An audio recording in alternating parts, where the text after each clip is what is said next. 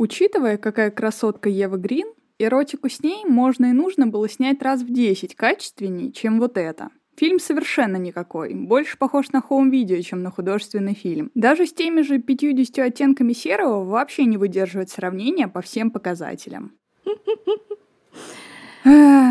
И вместе с этим прекрасным отзывом с великолепного запрещенного или уже не запрещенного в России сервиса с торрент-трекерами, мы напоминаем вам, что мы, одна насмотренная кинозрительница, одна начитанная книголюбительница, разбираемся в преимуществах книг над фильмами и фильмов над книгами. А проще говоря, обсуждаем экранизации и их первоисточники. Меня зовут Аня Задонского, и я смотрю кино. Меня зовут Ира Торова, и я читаю книги. Всем привет! Сегодня, как вы уже могли догадаться, мы обсудим фильм Бернардо Бертолуччи «Мечтатели» 2003 года и его первоисточник роман Гилберта Адера 1988 года. Роман повествует нам о молодом американце Мэтью, который изучает изучает кино в Париже, и на почве этого своего увлечения он знакомится с Тео и Изабель, братом и сестрой. И вместе они проводят вечера в французской синематеке, пока не узнают об ее закрытии из-за увольнения ее директора Анри Ланглуа. И так как больше друзьям негде проводить время, они, не обращая внимания на протесты за окном, устраивают своеобразную затворническую забастовку против всех в своем собственном доме. Ну, все так, все так. И о их взаимных переплетениях во всех смыслах этого слова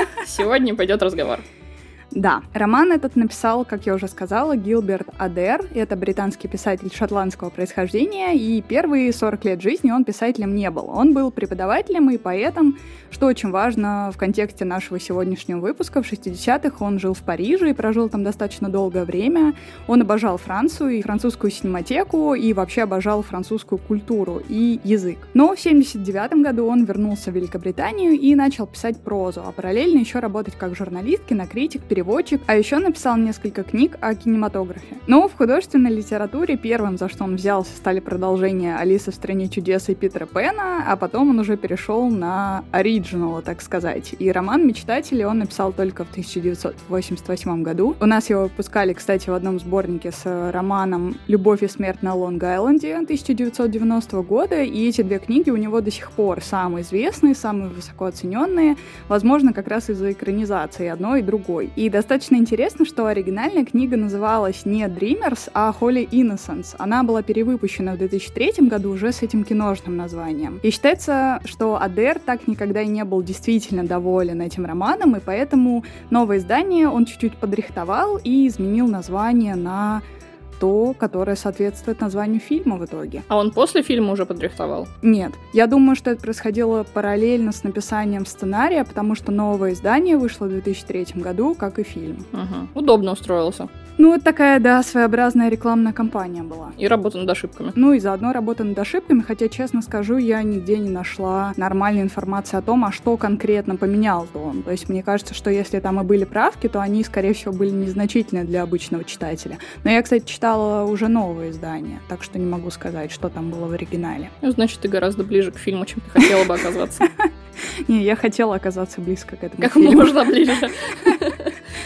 Сидеть что... не просто в первом ряду, как главные герои.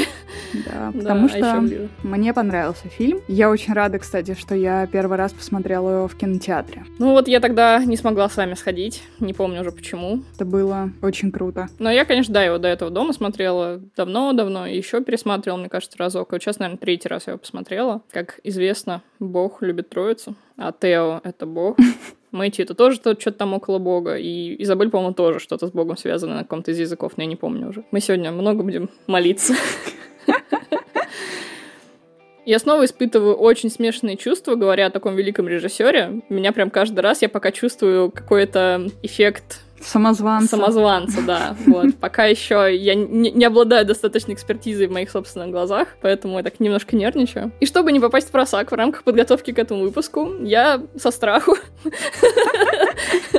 посмотрела не только «Мечтатели», но и три других фильма Бернарда Бертолуччи. Что же о нем рассказать? Он сын поэта, и сам был поэтом, даже имел литературные премии, пока однажды дружба его отца с Пьером Пазолини не вылилась в уже совместную дружбу самого Бернарда с ним же. Он практически стал крестным отцом и учителем для Бертолуччи. В своем первом фильме Пазолини позвал Бертолуччи ассистентом. И они оба тогда, для них это первая была работа. Бертолуччи такой, а что я тебе буду помогать-то, я же ничего не знаю. И Пазолини такой, ну это мой первый фильм.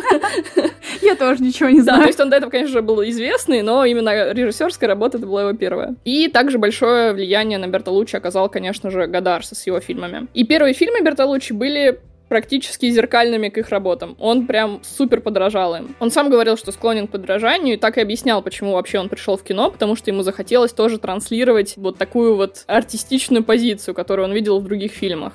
Угу. Он сравнивал себя с человеком зеркалом. Но, конечно же, со временем он отошел от этого подражания, а с Гадаром так и вовсе поссорился, но это тема для какого-то вообще отдельного должна быть выпуска. Там какая-то у них очень интересная, странная дружба с, со шпильками взаимными в своих работах друг к другу. Там, например, есть байка, что не помню помню, к сожалению, в каком из фильмов, но, в общем, герой произносит адрес и телефон домашний, Гадар, сидя в зале, понимаешь, это его домашний телефон. Неприятно. Да, но, естественно, никак это не произносится в фильме, чей это на самом деле телефон. Бертолуччи убужден... убужден... Возбужденный коммунист, я бы сказала. Хотя под коммунизмом, по его словам, он подразумевал что-то свое, такое марксистское чувство справедливости, как можно это сформулировать. Также он буддист, вот это, конечно, смесь. Да. Огнеопасная. Это потом приобрело прямое высказывание в фильме «Маленький Будда». Его я пока не посмотрела и не уверена, что посмотрю пока. В его фильмографии есть два разрыва, где в первом он покинул Италию и искал возможность снимать новое кино, а потом он хотел становиться уже на «Мечтателях», но у него там была болезнь, и он как-то потом, пока болел, болел, болел, не удержался, в общем, и все-таки потом один фильм выпустил в 2012 году, который называется «Я и ты». Я бы описала его фильмы тремя словами. Политика, скандал и вуайеризм. Не знаю, коммунизма там было не то чтобы много. И буддизма тоже. Ну, я, к сожалению, не все посмотрела, да. Он использует блестящий перфекционизм классической камеры, которая напоминает нам о картинах и итальянском искусстве в целом. Это очень длинные фильмы, в которых иногда надо через силу перебороть скуку, чтобы суметь насладиться грандиозным процессом и как-то успеть подышать образами, которые нам показывают. Он говорит в своих фильмах о поэзии, революции, фрейдизме, коммунизме, буддизме, рассказывает, как личность сопротивляется истории или как человек проверяет является путешествием и задается вопросами, где же личность, собственно говоря, рождается. В общем, очень сложная тема, так просто и не расскажешь. Ну и что, может, давай сразу к спойлерам, чем мы будем сидеть-то тут? Я думаю, вместо кратких выводов можем сказать, что мы рекомендуем фильм я думаю, да, обе. Ну, как тебе сказать? Я рекомендую книгу, но о том, почему, вы уже узнаете в нашей спойлер-зоне. Здесь мы ненадолго, как всегда, прервем наше повествование и напомним вам, что наш подкаст вы можете найти на всех доступных площадках. Это Яндекс Музыка, это ВКонтакте, Castbox, Apple Podcasts. Пожалуйста, подписывайтесь и ставьте нам лайки, звездочки, оставляйте комментарии и отзывы. Это помогает нашему подкасту развиваться. Также, пожалуйста, не забывайте подписываться на наш телеграм канал по мотивам. Это сейчас особенно для нас актуально. Там мы постим анонсы выпусков и тематические новости. Так что поехали. Поехали. Перед тем, как обсуждать мечтателей Гилберта Адера, я заранее хочу оговориться о том, что он при написании этого романа вдохновлялся работой выдающегося француза Жана Кокто «Ужасные дети». Фабула там очень схожа, там такие же брат и сестра, они также составляют одно целое, при этом полное яда и обид друг на друга. Также детское у них — это четвертое измерение с какими-то своими внутренними правилами, где постоянно идет игра, с большой буквы игра. И есть там и совместное купание в ванной, есть одна спальня на двоих, и как в «Мечтателях» у детей также появляется слабохарактерный помощник Жерар, которого вынуждают участвовать в этих играх, и даже самоубийство с помощью газа там упоминается, как в фильме. И характеры героев тоже очень схожи. Здесь тоже сестра — это такая бесчувственная, холодная манипуляторша, как Изабель в книге, и брат — это очень горячий, очень эмоциональный персонаж. Но это так, скорее просто лирическое отступление для дополнительного контекста. Мне понравился этот роман «Ужасные дети», если если вам понравились «Мечтатели», то я думаю, что роман как-то вам тоже может зайти.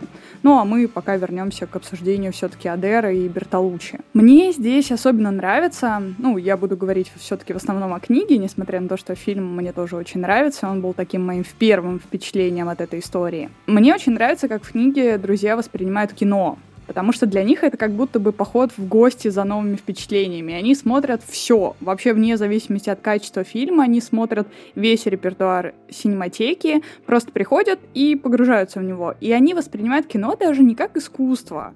Они не то, чтобы его как-то могут по-настоящему оценить беспристрастно. Они скорее приходят в зал, вот знаешь, как какие-то птенчики, которые рот открывают навстречу еде, которые им протягивает большая птица, и они просто в этот экран падают и в нем начинают жить.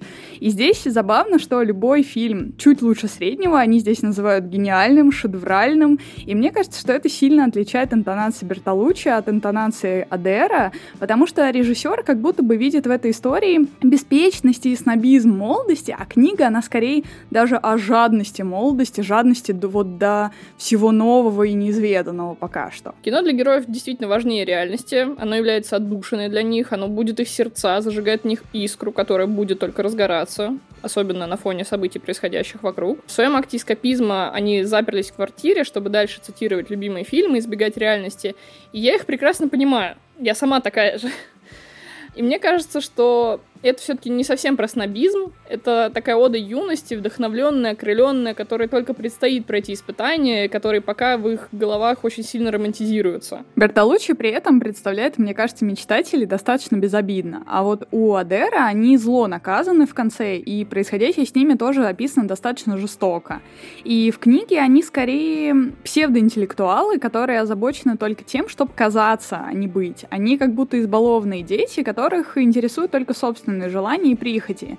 И там, где фильм мне подарил какое-то чувство свободы и легкости, книга меня скорее, наоборот, угнетала осознанием всей глупости героев и происходящего. И поэтому это, конечно, очень разные произведения, хотя оба мне очень понравились. Мне кажется, фильм сам тебе дает судить, это избалованные ли это дети, или опьяненные свободой и юностью молодые люди. Для меня они наверное, и то, и другое. Потому что герои получились очень объемные, живые, чувственные, и мы с присущим Бертолуччи наблюдаем за самыми интимными и личными моментами их жизни. Поэтому как-то говорить с плохой точки зрения я их не могу, потому что это то, что ты не должна была видеть.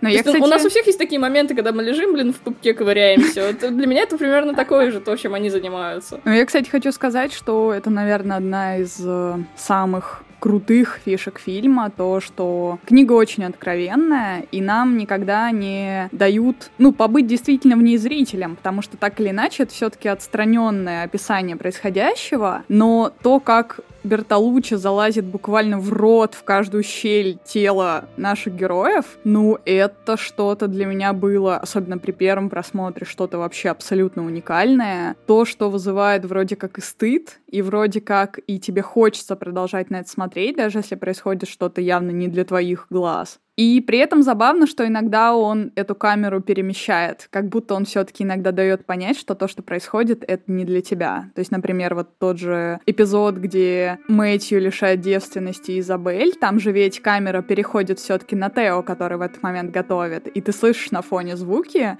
но тем не менее ты не видишь, что происходит. Это тоже достаточно интересная находка. Не совсем могу как-то это интерпретировать с художественной точки зрения. Почему? Потому что иногда нам вроде дают посмотреть на очень интимные моменты, а иногда почему-то нет. А мне, знаешь, создается впечатление такого сна, потому что у меня вот иногда бывают такие сны, когда я не первый персонаж, то есть не от первого лица их смотрю как бы, а вот таким вот, знаешь, призраком, летающим где-то под потолком, и вот у меня с этим фильмом такое ощущение, что mm-hmm. я там с ними в этой комнате, но они меня не видят. Вот это очень, кстати, круто, Вот у да, меня вот такое согласна. ощущение от этого фильма складывается. Это очень интересно. Но на самом деле действительно, потому что нам бы точно не позволили бы смотреть на все происходящее, если бы мы были просто другим героем этого фильма. Ну, недаром мы забыли говорить, что если бы об этом узнали родители, да и, в принципе, я думаю, кто угодно, угу. а, что она бы убила себя. Потому что она понимает, что для нее это не очень... Несмотря на то, что по факту там не то, чтобы прям совсем какая-то жесть происходит, с нашей особенно уже современной точки зрения, не, не то, чтобы они прям там совсем какой-то жестью занимаются. Ну да. Но стыдно. Слишком лично это. Вообще здесь, мне кажется, как никогда сильно зависит трактовка от ваших представлений, может быть, от каких-то ожиданий. Я много слышала о том, что Бертолуччи вставляет кинокадры, на которые отсылается в свой фильм, якобы потому, что это как будто был приок нынешнему зрителю, который не смотрит кино, который ничего не знает о новой волне. Но на самом деле, я когда читала, поняла, что это все-таки прямая экранизация строк книги, вне зависимости от того, думал ли так Бертолуччи и было ли это задумано им. Тем не менее, это прямая экранизация, потому что автор очень подробно объясняет увлечение героев и каждую свою отсылку точно так же разжевывает, потому что он тоже был большим фанатом новой волны и синематеки. Я тоже думаю, что это было сделано для таких зрителей, как мы с тобой, которые об этих фильмах практически ничего не знают. Ну, то есть я из тех фильмов, которые там упоминаются, ну, слышал некоторые названия и, может быть, видел некоторые кадры, но про большую из них часть я не знала до существования, потому что я не изучала никогда. Я никогда не интересовалась пока еще этой исторической вехой, так скажем. Но мне еще кажется, что такое повторение, то есть они не просто имитируют эти фильмы, и нам же еще именно повторяют тот момент, который они только что показали. Mm-hmm. И это создает такое дополнительное усиление на эмоциях, которые они пытаются воспроизвести в данный момент.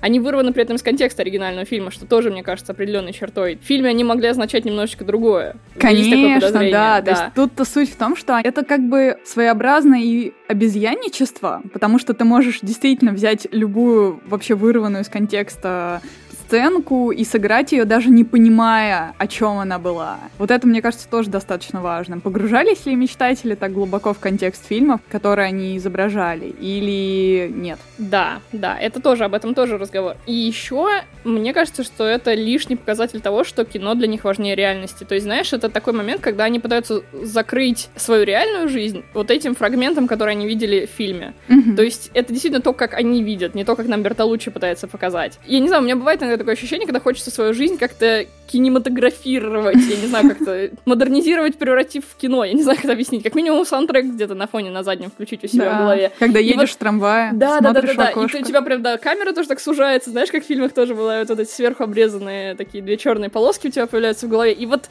вот об этом этот момент. Мне это очень нравится тоже. Да. И я думаю, что это еще отсылает к началу карьеры Бертолуччи, где он подражал другим режиссерам, и это об этом тоже. В общем, очень много всего в одном, и прям, ух, как здорово. Да, этот фильм, он буквально пропитан синефилией, ну, как и книга, собственно говоря, и это вроде как воспринимается как такая ностальгическая синефилия самого Бертолуччи, но, на мой взгляд, все-таки это не совсем так, потому что все-таки сценарий фильма принадлежит самому Гилберту Адеру, поэтому это во многом писательский взгляд, а не только авторский режиссерский. У фильма вообще множество трактовок и объяснений, и я считаю, что они все верны. И поэтому, да, это и ностальгическая синефилия самого Бертолуччи, и Адера, и каждого по отдельности вместе взятых. Ностальгия по молодости? Да. Простая камерная эротика? Тоже да. Но, конечно же, это не только это. Мечтатели могут показаться очень поверхностным фильмом и непонятным, если не пойти за Бертолуччи по всем его слоям. Тут и про влияние французского кинематографа на мировой и наоборот, где, соответственно, понятно, какие герои кого изображают. Угу. И про то, что поэзия, которую собой олицетворяет Изабель, и политика, которого, естественно, изображает Тео, очень тесно связаны, а прагматизм Мэтью пытается одновременно у них что-то почерпнуть и их разделить. Я где-то даже читала мысль, что если поэзия и политика так сильно будут сплетены, как эти герои, то это уже породит с собой нацизм и фашизм. Интересно. Потому что это такая комбинация, которая помогает пропагандой продвигаться в народ. Ну вот. да, да, да. Поэтому... Ну, тут сложно И спорить. поэтому, да, американец немножечко в это пытается влезть. Это про инициацию, конечно же, через которую проходит герой, про изменения, про молодость, про революцию и, конечно же, еще раз про ностальгию. Я поняла, что я еще ничего не сказала про книжный язык, который мне доставил много удовольствия. Он очень поэтичный, очень выразительный, такой же поэтичный, как и камера Бертолуччи, на мой взгляд. Он совершенно магический, и я читала англоязычные отрывки, хотя сама читала в переводе. И могу сказать, что мне показалось, что русский перевод практически дословный и достаточно хорошо обработанный. Наверное, для меня часть этой поэзии придает истории главный герой. Э, герой Майкла Питта, Мэтью, он и в фильме совершенно очарователен. Мне кажется, что зрителю проще влюбиться именно в него в первую очередь, несмотря даже на божественную Еву Грин. Потому что близнецы, они очень сложны. И их союз так тесен, что туда сложно влезть. Он очень закрыт. Но при этом, только читая книгу, ты понимаешь, насколько Мэтью в оригинале был слаб и на самом деле неинтересен. Именно он постоянно идет на уступки и идет у всех на поводу. Он как будто бы не может сопротивляться обаянию французов, и он всегда проигрывает, потому что играют всю дорогу именно им. И это приведет к достаточно закономерному финалу, о котором мы чуть попозже поговорим. А даже в сцене, где Тео проигрывает пари, его в наказание заставляют при всех мастурбировать на фотографию, складывается чувство, что он так и собирался, он так и хотел, и он как будто проигрывает, но он в своих условиях. А когда проигрывает наш главный герой, его наказанием будет лишить девственности героиню Евы Грин, это проигрыш потому что он этого сам не хотел. Его заставили. И с самого начала, на самом деле, книжного героя привлекал именно Тео, а Изабель его скорее интересовала только вот той частицей привлекательности, которую Тео отбрасывал на нее, потому что они на самом деле по книге были очень сильно похожи. Есть ли этот слой происходящего в фильме, можно ли его как-то разглядеть? На мой взгляд, это сложно сделать. Книга гораздо откровеннее фильма, даже NC-17 версии. И в какой-то мере она вообще исследует в целом порог и сексуальность как явление. Она рассказывает нам, что людей зачастую возбуждает нечто запретное, то, что они сами считают неправильным. Например, э, Мэтью в книге насилуют несколько раз, то Изабель, то Тео, и он каждый раз находится в абсолютном ужасе от происходящего, и тем не менее ему это нравится, он это предвкушает, и нам это в достаточно больших подробностях Адер все это рассказывает. И они со своей стороны тоже издеваются, насмехаются над Мэтью, там вплоть до каких-то совершенно жутких вещей с ним творят, но при этом они ему делают больно и умудряются в тот же момент считать, что они его искренне любят. И я даже уверена, что действительно любят. У тебя такая длинная была тирада, что я хотела остановиться на двух пунктах. Первое — это герой Майкла Питта, потому что я хотела обязательно всем сказать про то, что Майкл Питт очень замечательный в сериале «Ганнибал». Mm-hmm. Он там играет Мейсона Вергера. Я считаю, вообще одной из самых стильных сцен, где ему проводят операцию на лице. Она там под такую очень классную музыку, которая называется «Аперитиво». И он потом такой смотрит в зеркало и говорит, как новенький. Он замечательно играет. Он замечательно играл еще до операции. Потом тоже, в общем, насколько я помню, это второй сезон. Он там, по-моему, появляется, если даже не в третьем. Но его появление прям усилило сериал и без того, который был очень интересный. И вторая позиция — это то, что, да, из фильма почти полностью вырезали ветку отношений Мэтью и Тео. По словам Бертолуччи, фильм и так уже казался ему перегруженным, поэтому от нее пришлось отказаться. При этом забавно, что Майкл Питт говорил, но я шел но я шел сниматься в тех сценах.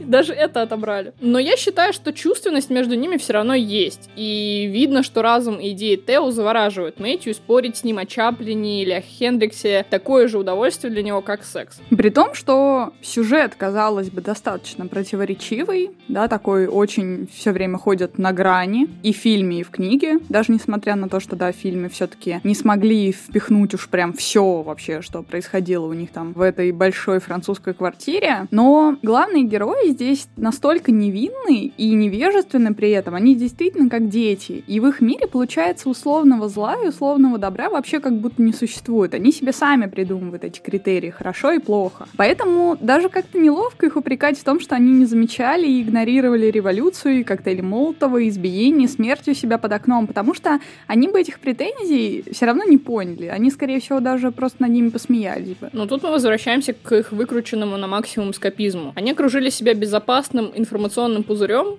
точнее, безинформационным, получается, и, конечно же, в нем комфортно. У нас складывается полное ощущение, что это все не в заправду, а события это за окном отбирают у них эту отдушину. Их тепличные условия были привилегии, от которой теперь придется отказаться. Мне, кстати, нравятся очень детали, которые добавили уже в фильме, которых не было в книге. Например, то, что Тео и Изабель, они же поначалу пытались понарошку протестовать. То есть она даже вот как будто бы приковала себя цепью к этим воротам. И для меня это лишний раз э, подчеркивает, что герои не воспринимали этот протест серьезно поначалу. Они просто в него играли. В книге Мэтью и Изабель вообще полностью дистанцировались от закрытия синематеки почти сразу же, только Тео еще долго переживал, он каждый день в тайне ездил проверить, не открылась ли она снова. Тео вообще ближе всех к протесту и к реальности. Именно он пару раз все-таки бывает вне квартиры, когда, например, ищет еду на помойке, как минимум. Если придерживаться теории, что Тео олицетворяет политику, то его внутренний протест против родителей, против закрытия синематеки и двойственное отношение к сближению Мэтью и Изабель, они все очень понятны. именно он тянет ребят за собой в самую гущу событий, когда кирпич прерывает их безмятежное времяпрепровождение. Да, мечтатели действительно не интересуются внешним миром, пока он сам к ним не вторгается, как раз в виде этого брошенного в окно кирпича. Все дословно по книге в этом контексте. Но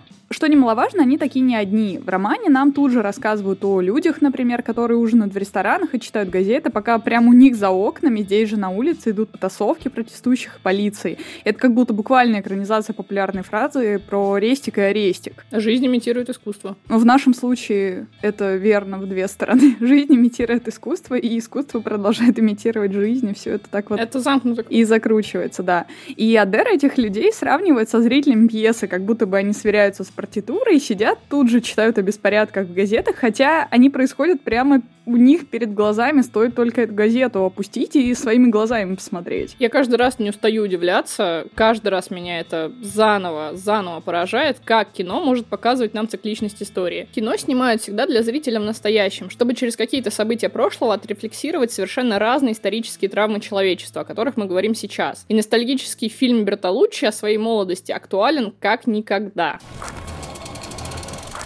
Можем еще немножко вернуться к тому, что было назад, и сказать, что Теос и Изабель вообще довольно в привилегированной семье живут. И они такие богатенькие дети, богатеньких родителей, которые мечтают при этом о революции и поклоняются Мао. Мгм. И в этом тоже есть такой лицемерный протест, на мой взгляд. Ну, это тоже критика как раз именно Да. вот той глупости, беспечности, о которой я говорила. Ну, кстати, заметь, достаточно ироничная деталь в том, что родители в книге, когда уезжают, оставляют им достаточно денег, которыми они ни разу не пользуются.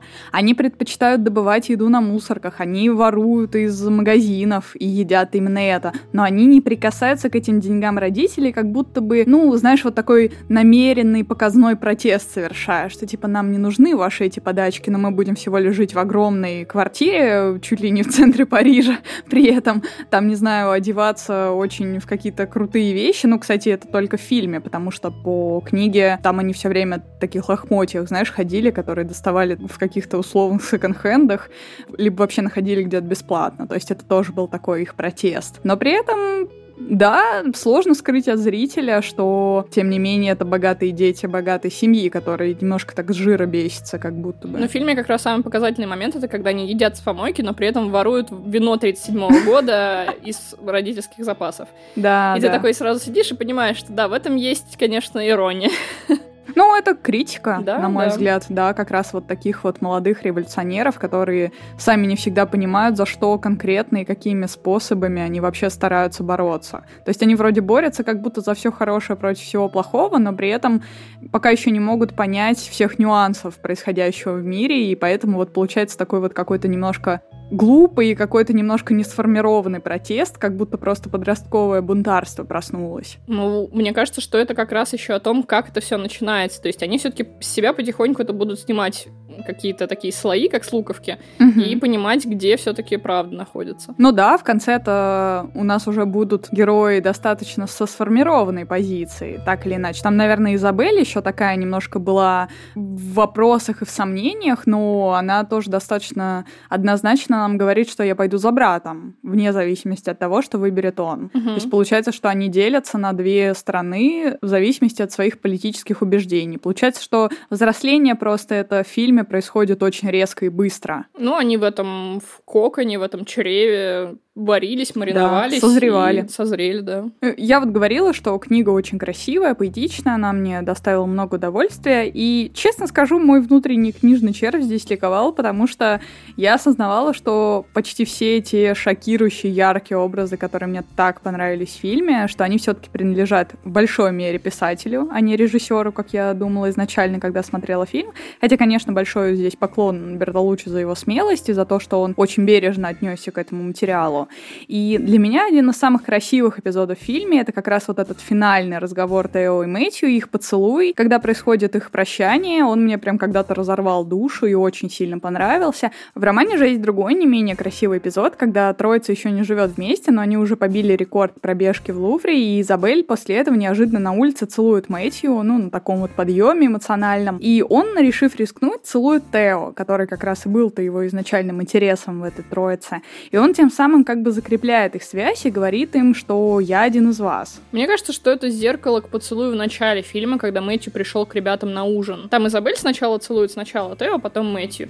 Вот здесь вот мне кажется, что это созвучная вещь. Но теперь Мэтью пытается их объединить. Он чувствует раскол, но пытается что-то сделать. Однако Мэтью открыл для себя новый сексуально раскрепощенный мир, тогда как для Тео и Изабель этого уже не хватало, и новый мир для них стал революцией. Хотели они ее? Думаю, да. Готовы ли они к ней?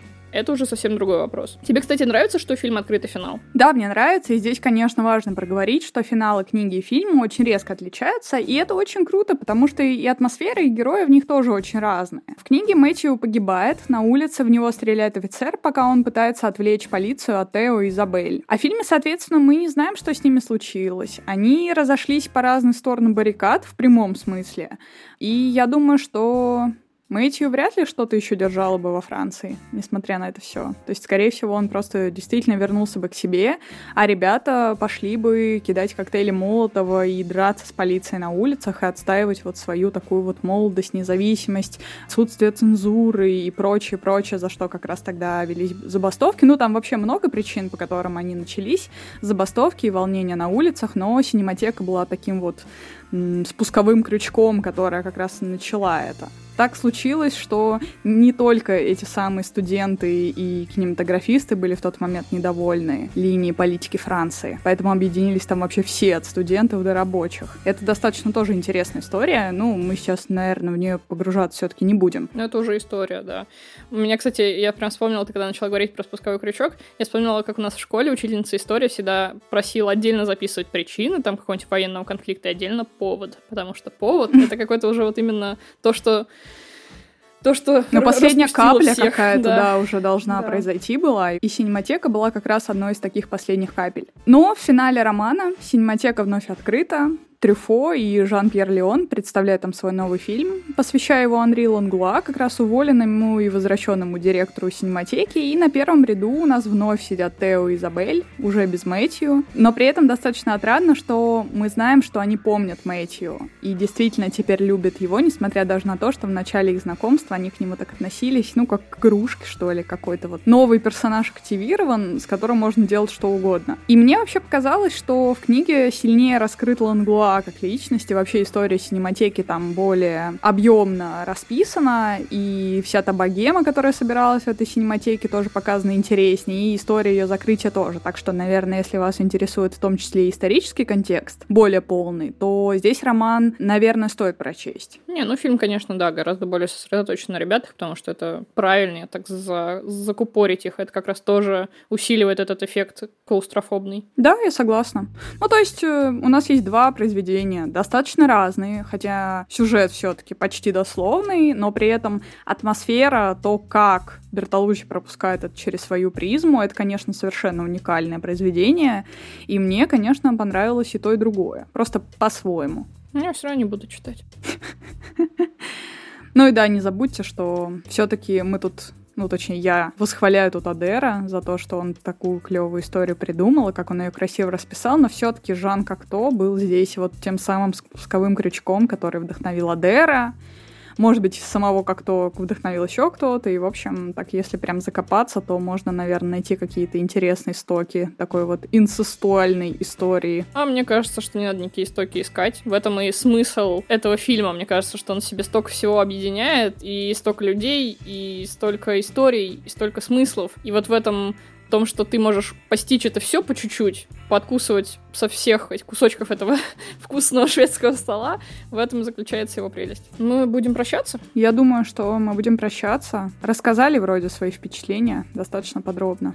Мы напомним, что наш подкаст вы можете найти на всех доступных площадках Яндекс Музыка, ВКонтакте, Castbox, Apple Podcasts. Сберзвук, кстати, теперь не Сберзвук, а просто звук. Господи боже, будет ли покой какой-то в этом сервисе? Пожалуйста, подписывайтесь и ставьте лайки звездочки, оставляйте комментарии и отзывы. Это правда помогает нашему подкасту развиваться. Также не забывайте подписываться на наш телеграм-канал по мотивам, это сейчас особенно актуально. Там мы постим анонсы выпусков и тематические новости. В следующий раз мы будем разбирать по косточкам фильм Петровы в гриппе и его оригинал. Алексея Сальникова и экранизацию от Кирилла Серебренникова, которая нам тоже понравилась, выходила в прошлом году, если кто не знает. И сейчас для наших щедрых патронов мы будем рассказывать про наши любимые истории о молодости, о бунтарском духе. И о сексе, и о рок-н-ролле. Да, да, да. И даже немножко о запрещенных веществах. Но это не точно. Это вы узнаете только если подпишетесь на нас на Boosty. Ну, пока только на Boosty, да. Всем спасибо за прослушивание. Пока. Пока.